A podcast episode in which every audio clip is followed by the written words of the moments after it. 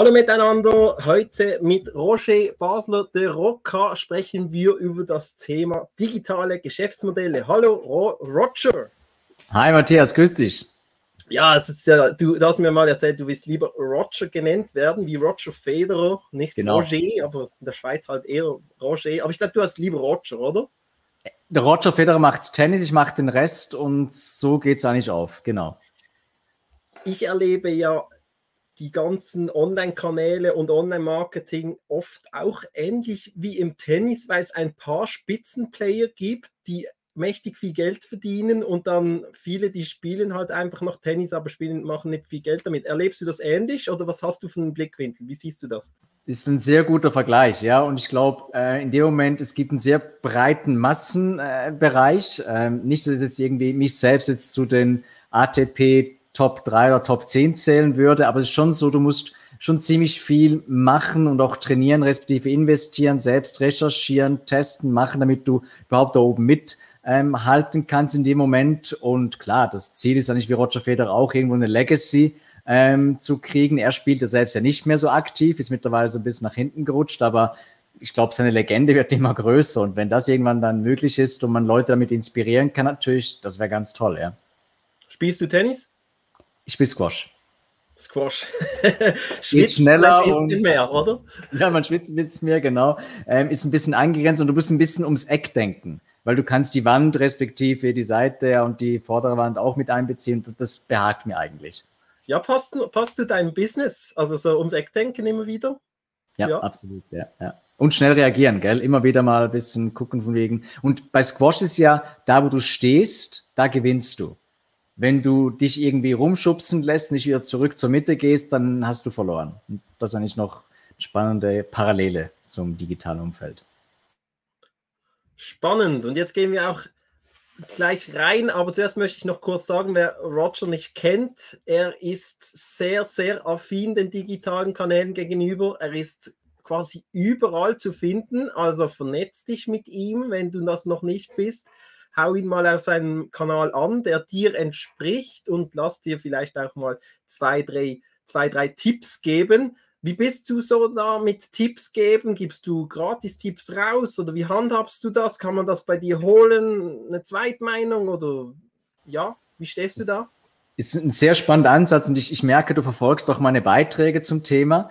Ähm, ja, schau, ich gebe grundsätzlich gerne Inspiration, Feedbacks und auch Ratschläge. Ich nenne das so das Frag Roger oder Hashtag Frag Roger. Das kriegt man relativ einfach über roger.social und dann kommst du auf meine Landingpage mit den ganz vielen Möglichkeiten. Ich sag 15 bis 30 Minuten sind immer drin. Und in dem Moment natürlich, wenn es irgendwie möglich wäre, das Ganze so ein bisschen im Austausch zu machen. Das heißt, eine Frage stellen, kommt was zurück und dann kann man sich auch ein bisschen besser kennenlernen natürlich. Problematik ist auch aber natürlich in dem Moment, wissen die Leute überhaupt, was sie wollen? Also wissen sie überhaupt von wegen, wo will ich hin und was ist überhaupt meine Frage letzten Endes hinter der Frage? Ähm, und das bedeutet dann vielleicht aber auch, dass man vielleicht einen Follow-up-Termin macht, der ein bisschen länger geht als 15 oder 30 Minuten und dann muss man auch drüber reden, wie man da zusammenarbeitet. Das hast du gemerkt, das habe ich da ein bisschen geklickt, einen falschen Knopf geklickt. Das passiert ja auch im Digitalen. Was passiert eigentlich, wenn mal ein Fehler passiert, ist das, muss man da Angst haben? Es gibt also die, die Angst vor der öffentlichen Meinung, die mhm. Fear of Public Opinion, FOPO abgekürzt. Ja. Was hast du da schon erlebt in deiner Präsenz? Du, das ist eine sehr gute Frage, vor allen Dingen dessen, weil wir sind alle weder perfekt noch sonst irgendwie nah dran und da passiert schon mal, dass irgendwo vielleicht eine Konfiguration falsch eingestellt ist oder du mit falschen Annahmen irgendwie ins Feld gehst oder vielleicht denkst, ähm, ich habe jetzt alles recherchiert, geprüft, das dementsprechend auch berechnet und dann kommt vielleicht der ROAS nicht so raus, wie du willst oder der Traffic-Maßnahme äh, zieht nicht so an, wie du möchtest. Das Schöne ist, genauso schnell wie du sowas dann aber auch feststellst, umso schnell kannst du auch das Ganze wieder korrigieren. Das heißt, gerade im digitalen Umfeld bist du so agil, dass du nicht Angst haben musst vor dem Fehler, den du machst, sondern eigentlich vor der Angst, gelähmt zu sein, den Fehler nicht zu korrigieren. Ähm, Fuck-ups oder sogenannte Fehler kann es geben. Ähm, das Schöne ist allerdings, man sieht dann auch in beide Richtungen von wegen, wenn man es wieder besser macht und man lernt daraus natürlich. Und ich selbst auch sage, äh, meinen Mitarbeitern und Mitarbeitern, auch unseren Praktikantinnen und Praktikanten, schaut, macht die Fehler, aber korrigiert sie bitte auch und lasst uns gemeinsam daraus lernen mit unseren Kundinnen und Kunden, weil je weniger es dann in Zukunft passiert, umso besser. Aber klar, vor kleinen Fehlern oder Ungegebenheiten in dem Moment, wenn du auch eine Annahme triffst, ist niemand gefeilt. Das sind wir beim Thema Fehlerkultur. Mir ist zum Beispiel sehr wichtig, dass ich eine sehr gesunde Fehlerkultur lebe, auch mit meinem Team. Du hast ja auch ein Team. Wie groß ist dein Team? Ähm, Stand heute sind wir zehn plus noch Freelancer, die wir gegebenenfalls dazuziehen. Das erwarten viele gar nicht von dir, weil sie denken, ja, das hat der, der Roger und, und fertig oder und da hat es ein Team. Bei mir sind ja auch noch fünf Leute hinten dran, also irgendwie äh, auch bei mir. Das kommt doch so über dieses Personal Branding. Und jetzt die Frage, womit was ist denn der bessere Weg? Personal Branding mit einem Team hinten dran, funktioniert das besser als ein Firmennamen, der sagt, ja, das ist jetzt wie, wie ein großer Brand, den will man aufbauen. Wie erlebst du das und was waren da deine Entscheidungen? Mhm. Schau, ich glaube, viele Leute unterschätzen, wie lange es wirklich dauert, so ein Brand aufzubauen. Äh, wir reden hier von 20 bis 100 Jahren, bis jemand sich wirklich mal so eins zu eins damit auseinandersetzt und sagt, schau, ich denke an eine rote Flasche oder eine Flasche mit einem roten Logo und ich weiß, woran ich denke. Ähm, oder ich denke an das Auto mit dem Stern. Ähm, das sind Jahrzehnte von Marktaktivitäten, Budgets für irgendwelche Imagekampagnen und so weiter. Das können wir uns als KU und Cameo gar nicht leisten. Das heißt, der schnelle, direkte Weg, weil der Mensch ist ja ein Gewohnheitstier zum einen und ein soziales ähm, Getierchen auch dementsprechend. Das funktioniert über den Professional Brand und den persönlichen Kontakt viel besser und viel schneller.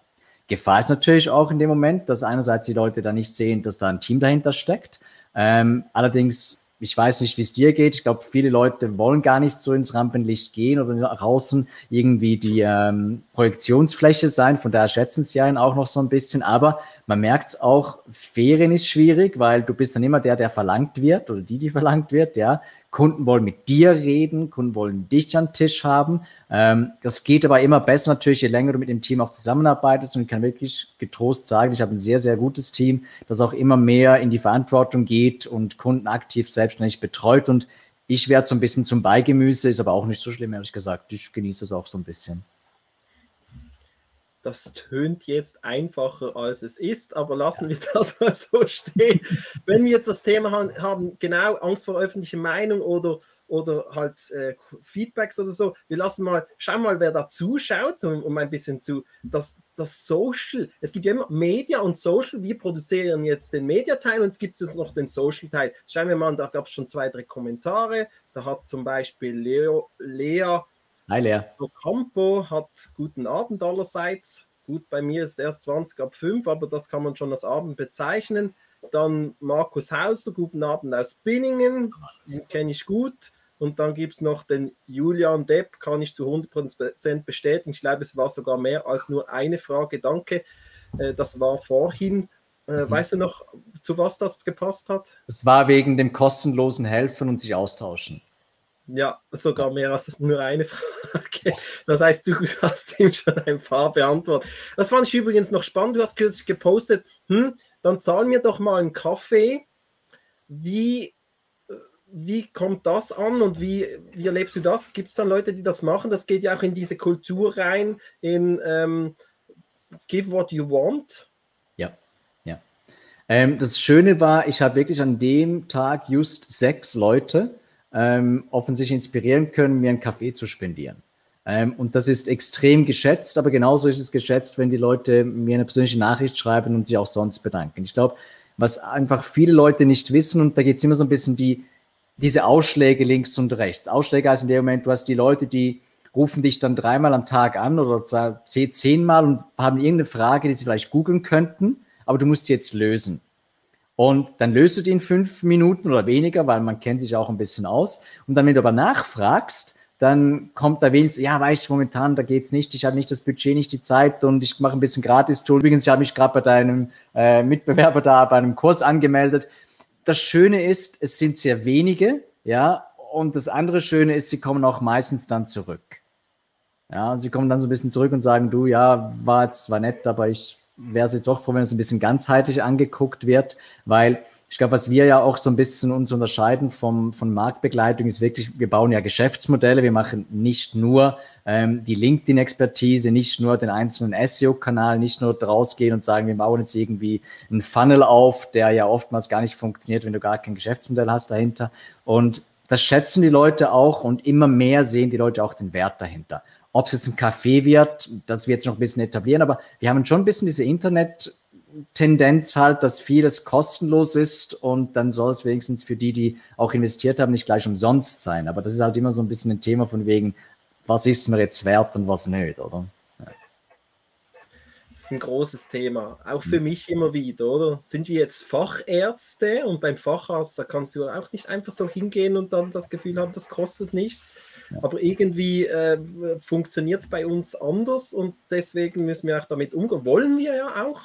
Und spannend finde ich jetzt, ist auch gerade ein Effekt entstanden, oder? Äh, irgendjemand muss mal den Anfang machen mit einem Kommentar. Dann haben wir die drei Personen vorgestellt.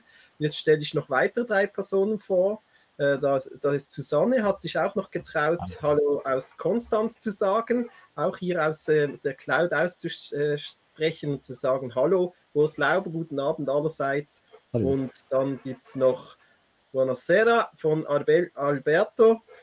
Und das zeigt doch schön, also man muss natürlich die Gelegenheiten auch nutzen, oder? Wir bieten jetzt hier die Möglichkeit, kostenlosen Content, zwei Experten, die sich austauschen, oder? Du als Top 100 Speaker sogar, also dass du dir die Zeit nimmst, hier auf diesem Kanal zu sein und deine Zeit hier zu investieren. Und jetzt geht es genau darum, digitale Geschäftsmodelle. Das ist ja dein Ding und irgendwie spielt das ja jetzt da rein. Das, was wir hier machen, das gehört irgendwie in eine Gesamtstrategie von dir, dass das so passt. Und jetzt erzähl doch mal, wieso, weshalb brauchen wir digitale Geschäftsmodelle? Also erstmal, ich freue mich riesig hier zu sein und ich bin vor allen Dingen hier, weil ich dich sehr schätze, Matthias, und weil wir auch schon in der Vergangenheit ein, zwei Berührungspunkte hatten und ich gesehen habe, obwohl wir im ähnlichen Teich fischen oder uns sonnen meinetwegen, ja, ähm, dass eine Wertschätzung da ist und man nicht den Futterneid hat, sondern sich gegenseitig auch so ein bisschen pushen inspiriert. Und ich glaube, das ist grundsätzlich wichtig bei so Geschäftsbeziehungen allgemein, gerade in einem kleinen Markt wie jetzt Dach und ganz spezifisch ähm, Schweiz und dann deutsche Schweiz noch äh, hinzu. Und das ist ein bisschen auch der Anfang und der Einstieg ähm, im Rahmen von digitalen Geschäftsmodellen, weil ich glaube, die Leute unterschätzen immer so ein bisschen langfristig, wie wichtig es ist, dass du einerseits dir zwar eine gewisse Reputation aufbaust im Rahmen von Professional Branding. Ich weiß, die einen nennen es Personal Branding, ich nenne es Professional Branding, aber gleichzeitig auch, dass du dein Netzwert aufbaust. Das heißt, dein Netzwert ist das Netzwerk hinter deinem Netzwerk, was eigentlich für dich arbeitet, spricht dich endorsed, das heißt ein bisschen pusht, aber auch kommentiert für dich, wenn du was rausspielst. Und das geht nicht, wenn du nicht bereit bist, am Anfang einiges zu geben. Jetzt das digitale Geschäftsmodell, deine Frage von vorhin, das ist wichtig, weil wir können ja nicht 24-7 geben, geben, geben und die ganze Zeit einfach nur rausspielen, ohne dass da eine gewisse Skalierung oder Multiplizierung dahinter steht. Das heißt, wenn wir rauskommen wollen, nicht nur im Business und auch am Business arbeiten wollen, wenn wir selbst nicht das Produkt sein wollen, was immer ein bisschen gefährlich ist, dann braucht es irgendwo ein digitales Geschäftsmodell, das heißt ein System und eine Architektur und dementsprechend auch verschiedene Ebenen, wo wir dann regelmäßig, vielleicht automatisch, schrägstrich automatisiert, entsprechend auch zu Leads und eventuell auch zu Kundinnen und Kunden kommen. Aber, und das ist auch ganz wichtig, digitale Geschäftsmodelle konzentrieren sich nicht nur auf Neukunden, sondern versuchen auch im Rahmen von der Bestandeskundenpflege die Kundinnen und Kunden an sich zu binden. Das heißt, mit entsprechenden Möglichkeiten, da gibt's ja Memberships, Affiliates und Teil, was du vorhin schon gesagt hast, mit diesem ähm, Buy Me a Coffee Dings, wo du eigentlich versuchst, die Leute so ein bisschen reinzuziehen, weil was viele Leute ja nicht wissen, Klammer auf und Klammer zu gleich, mit äh, Buy Me Coffee habe ich auch die Möglichkeit, einen sehr dedizierten Newsletter zu versenden, der nur dann die Leute auch bekommen, die mich da auch supporten. Und das ist nicht spannend. Das ist definitiv spannend.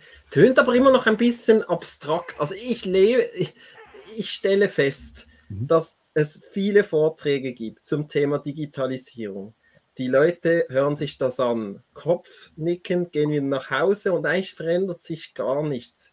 Mhm. Oder wenig, weil äh, die Implementation ist gar nicht so einfach. Oder wo starte ich denn jetzt? Oder äh, wie soll denn das jetzt funktionieren bei mir? Und das ist wirklich eine Frage, die ich dir stellen möchte. Wie ist denn eine erfolgreiche Vorgehensweise für einen, ich sage jetzt mal, Handwerksbetrieb im Bereich Digitalisierung?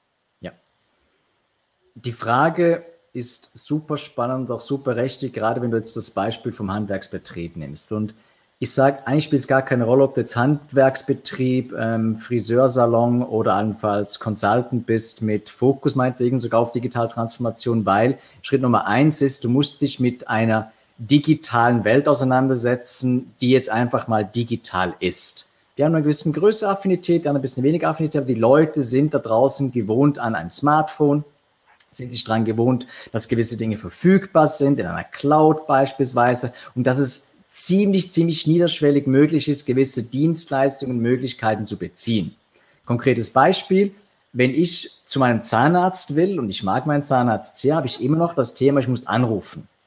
Ich muss anrufen, ich muss mit der Dame einen Termin ausmachen, ich muss den bei mir eintragen und das ist immer so ein Riesenaufwand. Jetzt gibt es allerdings bereits Zahnärzte, auch bei mir in der Region, in der Stadt. Da kann ich auf eine Webseite gehen ich kann gucken, wann ist ein Spezialist oder Spezialistin verfügbar. Ich kann das direkt buchen, das kann ich exportieren und ich habe jetzt in dem Moment gleich zehn Prozent des Aufwandes hinter mir. Wenn ich das jetzt auf den Handwerksbetrieb runterbreche, heißt es nichts anderes als, ich muss bewusst sein, dass, aha, da gibt es also Leute, die wollen gewisse Dinge, die sie in anderen Bereichen erleben, vielleicht auch in meiner Branche haben. Jetzt kommen immer die Leute, die sagen, nein, bei uns funktioniert es übers Telefon, über ein Fax und so weiter. Dann sage ich, ja, das ist grundsätzlich gut, aber auch das wird sich früher oder später ändern. Weil wir haben es gesehen, es braucht einfach ein bisschen länger, weil die entsprechende Innovationskurve halt auch ein bisschen dauert.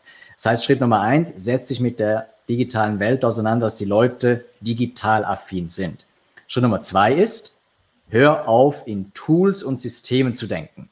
Es spielt keine Rolle. Es spielt keine Rolle, welches System du hast für eine Terminvereinbarung, es spielt keine Rolle, welche Webseite du hast, es spielt keine Rolle, was für ein System du hast für ein CRM. Du musst nur wissen, es ist grundsätzlich lösbar und du musst langfristig die Dinge ineinander bauen können. Das ist das Aller, Allerwichtigste.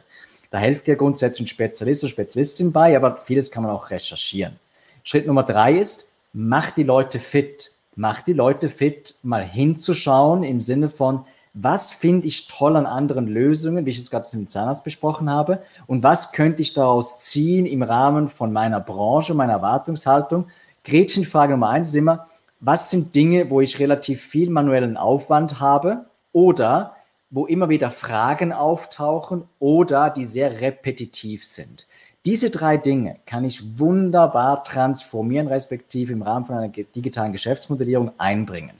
Und das heißt konkret, das kann sein Kontaktaufnahme, das kann sein bei der Verrechnung, das kann sein im Rahmen von der Übertragung von allenfalls Interessenten in den CRM und nachher fürs Marketing nutzen, alles datenschutzkonform natürlich. Aber da gibt es ganz viele Knotenpunkte, die man entsprechend optimieren kann. Was aber wichtig ist, und damit habe ich auch schon geschlossen, man darf den Mensch nicht vergessen der Mensch ihm gegenüber und auch der Mensch in der Firma, weil alles, was so ein bisschen Veränderung mit sich zieht, sind die Leute meistens so, uff, oh, jetzt plötzlich wird da mein Job irgendwie wegrationalisiert oder ich werde nicht mehr gebraucht, weil ich weiß, wie man den Toner auswechselt oder wie man das Telefon abnimmt. Aber genau das ist ja wichtig, dass man den Leuten die Angst nimmt und sagt, schau, jetzt hast du plötzlich Kapazität und Zeit, wertschöpfender zu wirken. Das heißt, wenn ich die ganze Zeit jetzt daran wäre, Termine zu vereinbaren mit meinen Kundinnen und Kunden, und ich habe nicht irgendwo in dem Moment irgendwie so ein Tool, das eben die Terminvereinbarung ermöglicht, dann habe ich einfach mal Zeit verschwendet.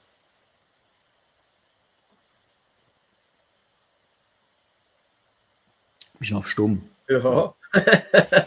Wenn wir jetzt den Kommentar lesen von Lea, ja. digitale Modelle gibt es viele. Zuerst muss aber mal verstanden werden, was denn für das Unternehmen der Mensch dahinter Sinn macht. Weniger ist oft mehr, oder? Und ich denke, genau mit dieser Frage so gehen wir halt dann wieder raus aus einem Digitalisierungsvortrag und sagen, ja, was ist jetzt das eine? Die, the One Thing, oder gibt es ja sogar ein Buch darüber, start mit The One Thing jeden Tag. Was ist das eine? Was ist der eine Schritt? Kannst du da irgendwie helfen, den Leuten einen Schritt nach vorne zu gehen? Also ich weiß, das kann ich nicht pauschal oder global sagen, aber was wäre denn guten, ein guter Schritt, den du sagst, hey, Viele haben das noch nicht gemacht, aber eigentlich ist es mehr als dran. Ihr habt es einfach noch nicht erkannt.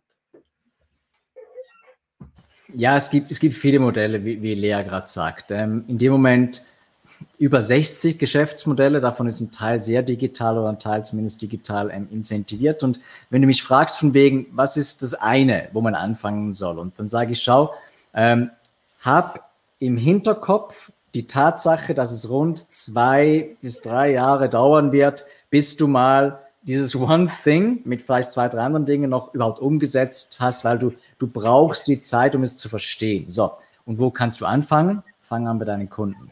Fang an mal zu gucken von wegen, was weiß ich wirklich meine Kunden? Wie systematisiert sind sie? Sind sie irgendwo abgelegt? Weiß ich beispielsweise, wo und wie ich mit welchem Kunden den besten Umsatz oder auch den größten Deckungsbeitrag erwirtschafte? Weiß ich, wie oft ich mit denen im Austausch bin? Ganz konkret mal hingehen und sagen, was habe ich für Kunden? Wie interagiere ich mit denen? Und was bedeutet das Ganze? Weil alles, was du nachher machst, ist grundsätzlich davon abhängig, ob du Steady Cashflow, das heißt regelmäßig auch wieder Geld verdienen kannst und Neukundenakquise, wissen wir beide, ist eigentlich das teuerste, was du machen kannst, aber auch musst beispielsweise, aber du musst es nur dann machen, wenn du wachsen willst exponentiell oder wenn deine Kundenbasis erodiert. Also wenn du zum Beispiel in einem sehr starken Konsumgütermarkt bist. So. Und das heißt, der Fokus auf deine Kunden, zu wissen, wen habe ich da, wie interagiere ich, was mache ich mit denen, wird dir langfristig so viele Möglichkeiten aufmachen. Da explodiert jetzt gerade so in meinem Kopf zumindest die Möglichkeiten, was man alles tun kann, aber der Fokus, Kunden und das Schöne ist, da können alle mitreden. Das erinnert mich irgendwie an das Thema Pareto 80-20, an diese Sache, dass wir halt immer wieder schauen sollen, mit welchen 20% der Kunden verdienen wir eigentlich am meisten, wieso ist das so? Und wenn wir darauf fokussieren, dann können wir Wachstum erleben. Und oft ist es halt so, wir probieren neue Dinge aus und irgendjemand hat gesagt, dass jemand etwas gesagt hat, der hat, hätte das schon mal vielleicht erlebt. Dann wird das ausprobiert und oft ist es dann halt eben nicht die Roger Federer Variante, sondern halt jemand, der auch kein Geld damit verdient, aber es halt auch schon mal gemacht hat. Und so erlebe ich das immer wieder, dass halt die Wahrheit meist etwas anders ist. Ich habe kürzlich in einem Buch gelesen, wenn wir davon sprechen, dass eine Firmenvision oder ein Leitsatz, dann reden wir, das muss in zwei, drei Worten muss das stehen.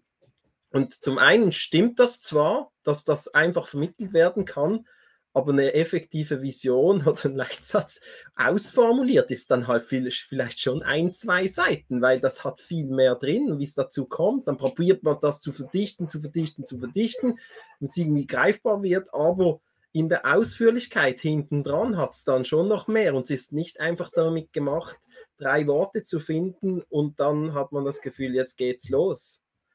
Absolut. Und ich glaube, das siehst du ja auch wahrscheinlich in deinem Business jetzt zum einen Teil, um rauszublicken, bei Webseiten.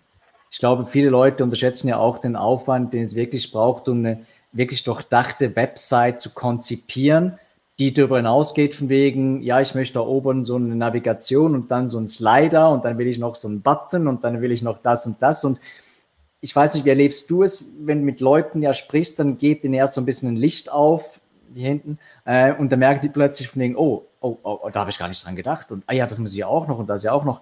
Siehst du da auch parallel in dem Moment, wenn ich so ein bisschen meine Geschichten erzähle und du so ein bisschen einen Teil aus deiner Tätigkeit rauspickst? Danke für die Rückfrage. Das ist ja nicht das Interview mit mir, aber ich gebe gerne kurz Auskunft mit einem Beispiel. Ich, ich vergleiche mich gerne mit einer Bäckerei. Es gibt, du kannst das Brot in der Bäckerei kaufen oder du kannst das Brot im Aldi kaufen.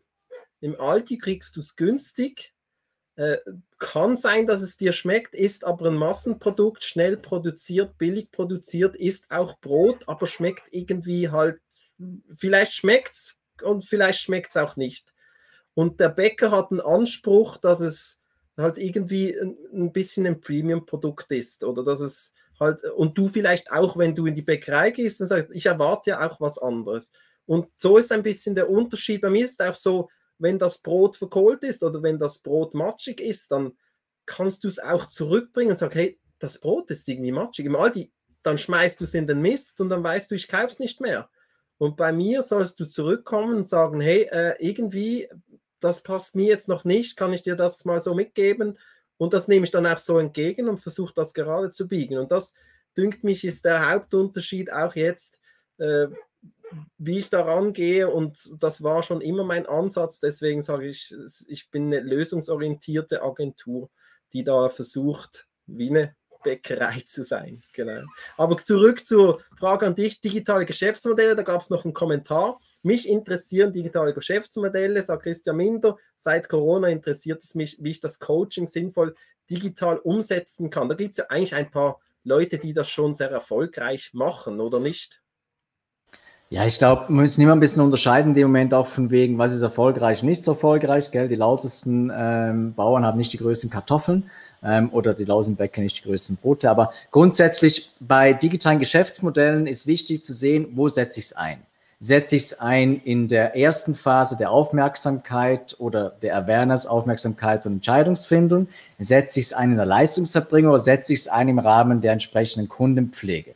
Ganz konkret, kann ich allenfalls in dem Moment hier vorne, wenn es um die Akquise geht, digital soziale Medien nutzen, um mehr Awareness, mehr Wahrnehmung zu generieren, um auf mein Thema hinzuweisen. Und da gibt es zum Beispiel Möglichkeiten der Automatisierung oder der Content Creation, die ich auch dann wieder snacken kann beispielsweise. Da gibt es auch Tools, die man das Ganze entsprechend äh, runterbrechen kann.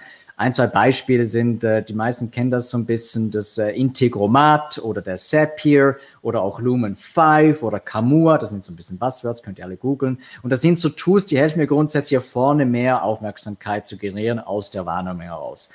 Im Rahmen der Leistungserbringung habe ich die Möglichkeit, zum Beispiel auf digitale Plattformen zu setzen, die beispielsweise dann hingehen, dass ich ein Online-Coaching eins zu eins anbieten kann. Oder ich mache sowas wie eine Masterclass draus, die ich entweder aufgezeichnet mache, on demand, mit Live-Webinaren oder allenfalls mit Gruppencoachings. Da gibt es entsprechende Systeme. Und der Nachbearbeitung gibt es auch wiederum Möglichkeiten, wo ich digitale Komponenten einbinden kann. Sei es zum Beispiel im Rahmen von Added Value Content, das heißt, ähm, ich habe irgendwelche White Papers, E-Books, ähm, allenfalls Video Content, den ich weiterspielen kann an meiner bestehenden Kundenbasis, Affiliate-Systeme, das heißt, ich belohne die Weiterempfehlung, die aktive Weiterempfehlung und oder ich gehe sogar so weit, dass ich so eine kleine ähm, Alumni-Geschichte draus mache, wo ich die Leute dann so ein bisschen in Kohorten dann auch befähige und dementsprechend auch den Netzwerkeffekt nutze. Also da gibt es wirklich drei so Säulen, wo man extrem viel digital transformieren kann spannend. Jetzt sind wir eigentlich auch mitten noch in der erweiterten Ausführung. Was sind denn jetzt die, die nutzenbringenden Vorteile von digitalen Modellen? Drei Dinge grundsätzlich. Nummer eins, was ich vorhin so ein bisschen gesagt habe, ist einerseits die Möglichkeit, dass du nicht 24-7 arbeiten musst und du bist nicht mehr das Produkt.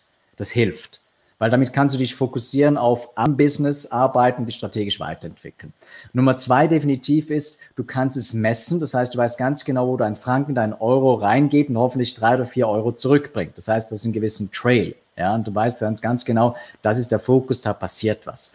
Nummer drei ist, ich kann das Ganze, wenn ich es eben nicht selbst machen muss und wenn ich es messen kann, entsprechend nicht nur skalieren, sondern ich kann es auch multiplizieren. Skalieren heißt dementsprechend wachsen. Multiplizieren heißt, ich kann verschiedene Komponenten nutzen. Das heißt allenfalls entsprechend Produkte erweitern oder weitere Marktsegmente ergattern oder dementsprechend das Ganze auf andere Märkte ausrollen. Und diese drei Dinge kann ich nur, kann ich wirklich nur, wenn ich nicht selbst immer Dreh- und Angelpunkt bin. Und viele Leute sagen zum Beispiel, ja, ich kann den Vertrieb nicht automatisieren kannst du zu einem großen Teil schon. Kundenservice automatisieren, ja, kannst du auch zum großen Teil. Gewisse Leute sagen aber auch, ja, ich kann gar nicht die Leistungsbringer automatisieren. Sage ich, doch kannst du auch. Wir geben zum Beispiel unseren Kundinnen und Kunden kostenlose äh, Schulungsvideos, wo wir Dinge ihnen beibringen. Wir haben zwei dedizierte Newsletter, die nur an die Kundinnen und Kunden gehen, die uns bereits kennen und wo wir ein bisschen tiefer gehen. Wir nennen das ein Deep Dive beispielsweise. Wir haben Gruppen, wo wir entsprechend noch tiefer reingehen und die Leute dann auch wirklich befähigen mit unseren Tools und den Tipps und Tricks mit am Weg geben und sagen die Leute, ja, aber warum geht das alles kostenlos raus? Sage ich, ist nicht kostenlos. Es ist vor allen Dingen nicht umsonst weil das bespielte meine Maschinerie in dem Moment wieder. Und wenn ich mich darum muss kümmern, dann weiß ich ganz genau, jetzt sieht das jemand, beispielsweise siehst du es an heute unserer Gruppe, heute Morgen wurde das gepostet zum Mom-Update von Google und dann googelst du danach und dann siehst du vielleicht ein Video und verstehst es nicht. Und dann kommst, also nicht jetzt du, irgendjemand, und dann kommst du auf mich zurück und sagst, du, ich will das wissen und jetzt muss natürlich die Maschinerie funktionieren, auch wenn ich am Schlafen bin und jemand eben das irgendwie Mitternacht irgendwie sieht. Und das ist schon spannend, wenn du das eben diese, die drei äh, Komponenten herunterspielen kannst absolut, absolut. Was muss ich denn vor dem Start jetzt berücksichtigen? Also ich erlebe es tönt immer danach, ich könnte jetzt mir dann ein Tool kaufen und dann drücke ich auf ein Knöpfchen und dann wäre das Ding gelaufen und arbeiten muss ich sowieso nichts und wenn, dann nur ganz wenig. Und bei allen, die ich betreue, merke ich irgendwie, dass mit dem wenig arbeiten oder nie arbeiten oder fast nicht arbeiten, so wie das am Anfang tönt, ist es meist nicht. Also wie siehst du das? Wie, wie geht das wirklich vor? Also was muss ich beim Start von einem digitalen Geschäftsmodell berücksichtigen? Dies ist die Frage an dich. Ja. Nummer eins, das Märchen vom passiven Einkommen. Es gibt kein wirklich passives Einkommen, es gibt nur ein Pre-Investment, das sich langfristig amortisiert und dann mit dir wächst, wie der Zinseszinseffekt. Das heißt, selbst wenn du die Beatles warst und du hast einen Song geschrieben, du musstest den Song erst schreiben, damit du später mal Tantiemen davon beziehen kannst, wenn jemand jetzt irgendwie ähm, Yellow Submarine abspielt. Das heißt, es braucht ein gewisses initiales Invest und da, danach kannst du davon zehren. So, was brauchst du konkret? Wir haben ja beispielsweise den Digital Business Canvas entwickelt. Das heißt, wir setzen uns hin und sagen, schau, lass uns mal dein aktuelles, vielleicht analoges Offline-Geschäftsmodell analysieren und wie können wir es jetzt so transformieren von links nach rechts und dann wieder von rechts nach links, wenn wir verstehen, für wen liefern wir welchen Wert, welche Traffic-Quellen brauchst du dazu und welche Kanäle musst du bespielen und wie kannst du einerseits den Funnel und deine digitale Plattform bespielen, damit du einerseits nicht nur die Neukunden, sondern auch die Leistungserbringer und die Bestandskunden äh, glücklich machen kannst, um nachher damit Revenue zu generieren. Und ich glaube, vielen Leuten hilft gerade so ein Modell, so ein Canvas vor allen Dingen, um zu verstehen, wie die Zusammenhänge sind. Weil viele gehen hin und wie du richtig gesagt hast, wegen, die denken mal, ich baue, ich kaufe ein System. Schlimmstenfalls sogar noch eins im Abo. Ähm, da gibt es ja von 99 bis 49,90. Ich denke da beispielsweise an irgendwelche Membership-Sites ähm, oder meinetwegen auch an Shopify oder wenn du irgendwie hingehst und sagst, okay, ich habe so ein Baukastensystem für so eine Automatisierungsmailer-Geschichte mit Webinar integriert und so weiter. Aber das nützt dir alles nichts, wenn du es mit Leben füllen kannst. Und das heißt, die Leute springen immer von, ich habe hier ein ganz geiles Produkt, ein Service und ich habe hier ein tolles System und jetzt muss ich das nur zusammenbringen und dann Magic und dann passiert nichts, weil sie nicht verstanden haben, dass es nicht eben nur ein Trichter ist, sondern es ist so ein Wasserradmodell und du musst halt immer wieder Wasser drauf spülen, damit die Mühlen dementsprechend auch malen. Und wenn du das nicht berücksichtigst, wenn du nicht weißt, okay, ich habe ja vorhin gesagt, es dauert zwei plus Jahre und ich muss die Leute befähigen, und ich muss klein anfangen und mir einen Punkt aussuchen. Und ich muss systematisch denken und nicht in Tools, und wenn ich dann das Ganze noch überbrücken kann, dann habe ich eigentlich grundsätzlich gewonnen. Und diese Systematik hat sich bewährt, zumindest jetzt bei unseren Kundinnen und Kunden. Und das ist auch das, was wir auch den Workshop, Workshops oft zeigen. Schau, du musst es ansehen und dann musst du hier ansetzen, hier, hier, hier und dann verbinde die Punkte mal nach Zahlen funktioniert es. Darauf ein Kaffee. Coffee Break. Wir haben noch viel Inhalt vor uns. Wir haben schon fortgeschrittene Zeit. Wie erlebst du das eigentlich als Speaker? Schnell reden, ist das besser oder langsam reden? Oder was ist deine Strategie? Ähm, meine Strategie ist, die Stimme so einzusetzen, damit du wirklich auch am Ball bleibst. Weil wenn du am Ball bleibst, dann kannst du mir auch folgen. Du kannst manchmal so ein bisschen natürlich schneller und langsamer sprechen. Du kannst auch so ein bisschen Schweizerdeutsch einbauen, vor allem in Deutschland, weil das ist lustig, weil die finden das ganz lässig und so.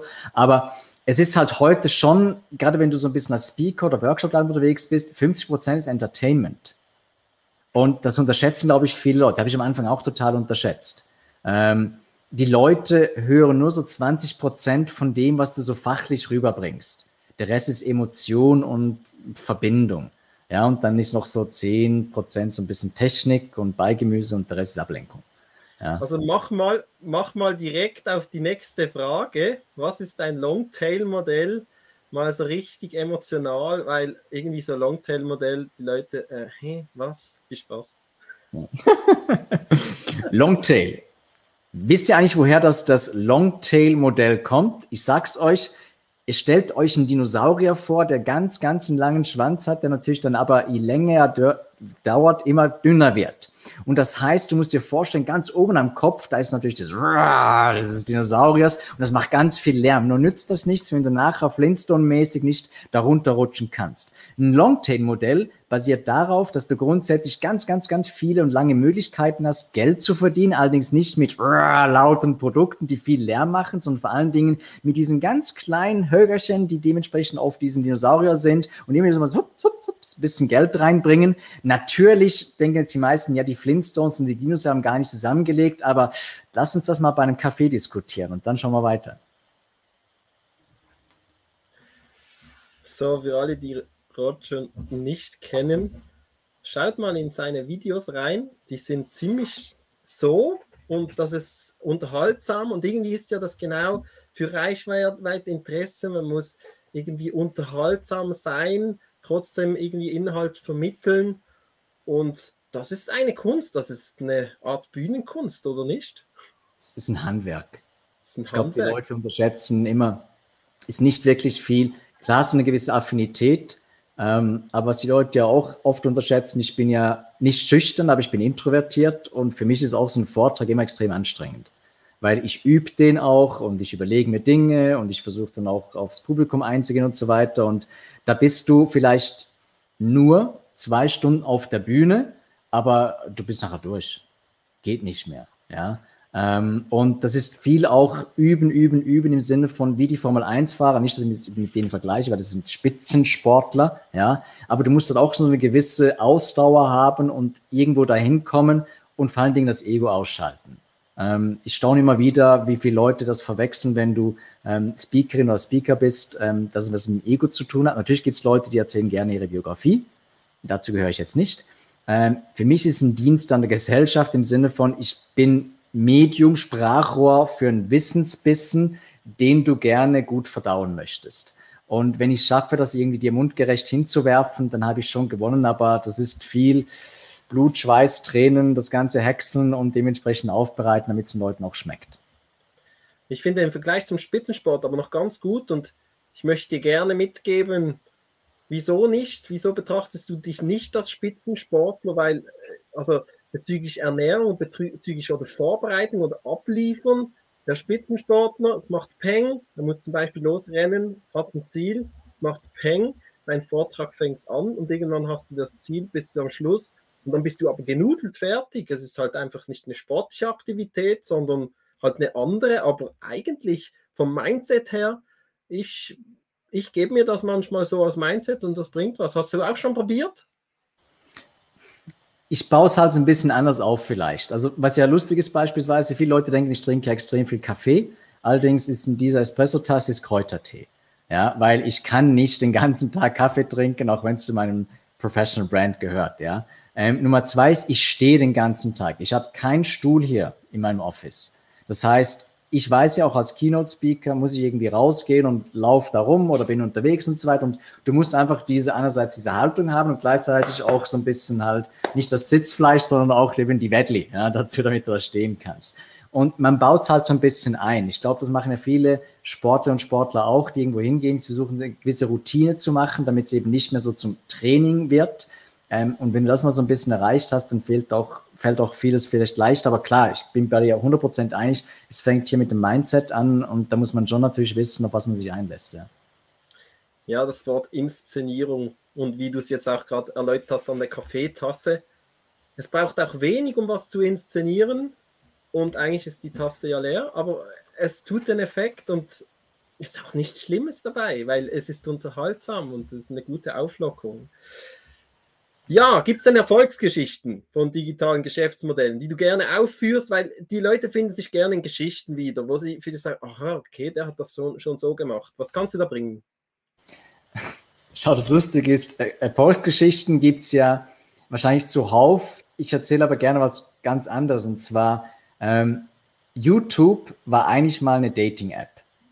Das heißt, eigentlich wollten die Jungs mit YouTube, es waren wirklich Jungs in dem Moment, Videos haben, wo die Leute sich vorstellen und dann ein Match daraus wird.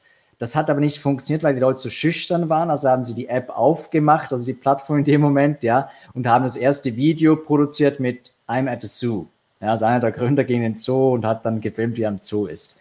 Und ich glaube, die Erfolgsgeschichte von jedem digitalen Geschäftsmodell grundsätzlich ist, dass du schnell adaptierst. Dasselbe trifft ja beispielsweise auf Shopify zu. Shopify war eigentlich gedacht als eigene Software für ein Snowboard-Label, Schrägstrich Laden. Das heißt, die Leute hinter damals Shopify, was nicht Shopify hieß, wollten eigentlich nicht die Marktlösung nutzen, die es da draußen gab für ihre Snowboard-Dinge, ja, und haben dann entdeckt, oh mein Gott, unser Tool ist so cool, wir können das auch noch für andere nutzen und haben es weit gelabelt und darum gibt es jetzt Shopify.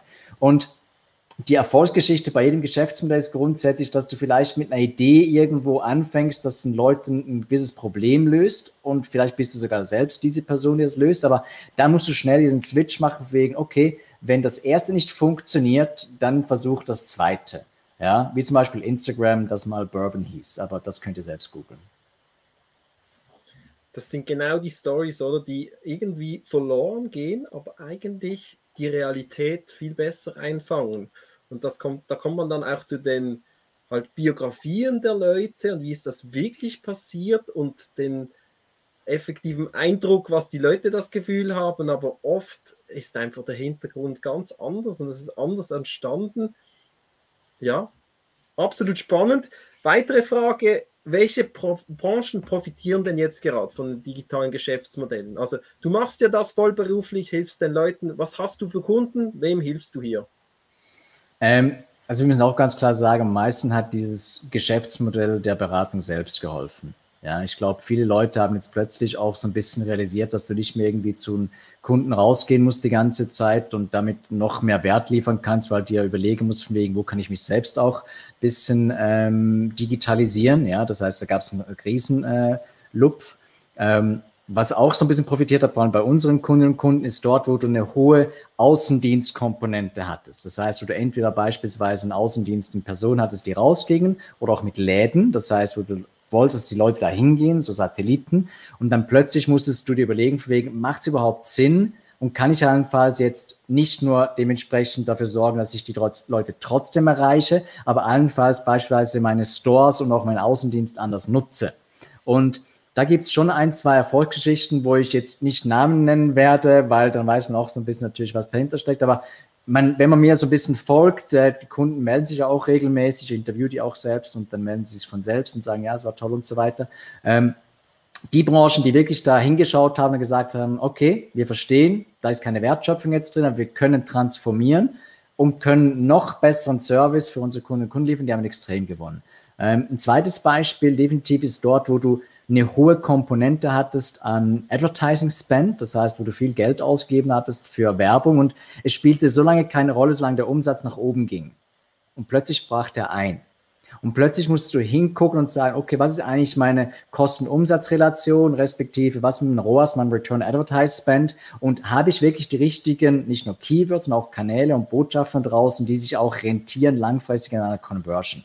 Ähm, auch da mal ein, zwei Beispiele, ähm, die wir nutzen konnten, wo wir dementsprechend ROAS wirklich von statt nur 1, 2 auf 4, 5 und im besten Fall sogar ROAS 8 hinkriegen. Aber wie gesagt, das sind oftmals auch nur Ausnahmen. Ist ja schon schön, wenn es ein ROAS 4 gibt, ähm, weil ja, Google will verdienen, du als Agentur willst verdienen, der Kunde will verdienen, vielleicht willst du noch investieren irgendwann. Das heißt, ja, wäre schon schön.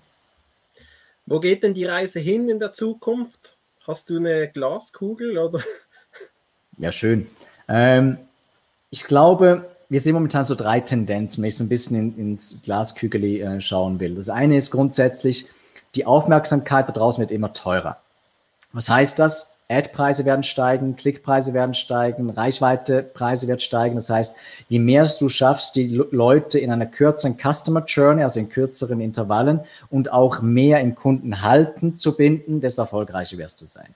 Nummer zwei ist definitiv eine Dezentralisierung der sozialen Netzwerke. Das heißt, immer mehr Menschen wollen so ein bisschen weg von den großen Plattformen, sei es jetzt meinetwegen ähm, Instagram, Facebook und irgendwann auch LinkedIn und vielleicht auch TikTok. Natürlich zur Unterhaltung werden wir sie noch nutzen, aber für den Austausch wird es immer mehr so auf Messengers gehen oder auch so auf dezentrale Plattformen, die es draußen auch schon gibt, die teilweise schon auf Blockchain basieren, wo du viel direkter und auch viel unabhängiger dementsprechend kommunizieren, auch geschäften kannst. Und die Frage ist, wann kippt's? Ja, also wann ist plötzlich es nicht mehr so toll, weil du auf sozialen Medien unter Umständen bist?